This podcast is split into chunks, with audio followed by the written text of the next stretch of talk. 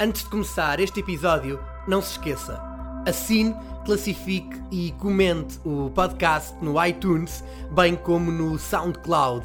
Aproveite o embalo, deixe-nos um like no Facebook e siga-nos no Instagram.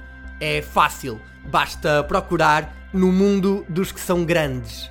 Assim está a contribuir para crescermos juntos. Vamos a isto? Que entre genérico.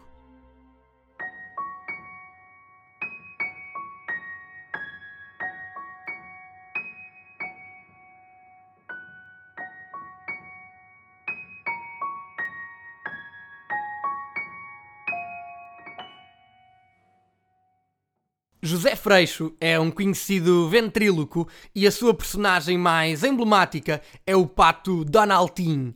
Há toda uma geração, na qual me incluo, que se recorda de ambos no programa da manhã da SIC, onde ajudavam Fátima Lopes a dar dinheiro aos telespectadores graças a uma árvore que tinha o mesmo nome do protagonista deste episódio em 1996, depois de concluir a formação no Sporting, é emprestado à Lourinhanense ao abrigo do protocolo que os Leões mantinham com o emblema da Lourinhã e ajuda a equipa do Oeste a vencer a Série D da terceira divisão.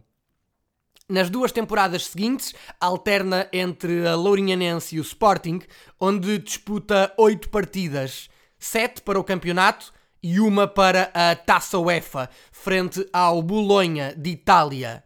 Curiosamente, o primeiro e o último jogo com a camisola verde e branca, separados por pouco menos de um ano, tiveram lugar no mesmo estádio, frente ao mesmo adversário.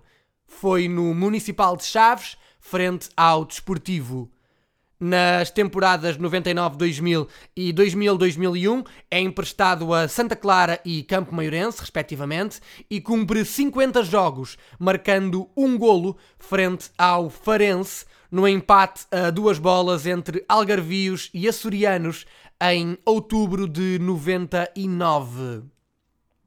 Depois de uma temporada na segunda liga, onde continuou a defender as cores do Campo Maiorense, regressa ao escalão maior em 2002, quando assina pelo Nacional, onde fica nove temporadas, até terminar a carreira em 2011.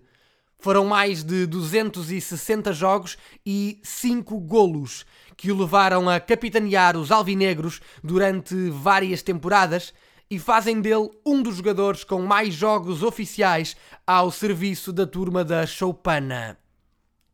Segundo dados disponibilizados no site da Federação Portuguesa de Futebol, vestiu a camisola da Seleção Nacional 68 vezes em diversos escalões e marcou um golo frente à seleção francesa em novembro de 93, quando alinhava pelos sub-16. Falo de patacas. Eu sou o Paulo Freitas e este foi o 34 episódio do podcast No Mundo dos que são grandes. Até breve.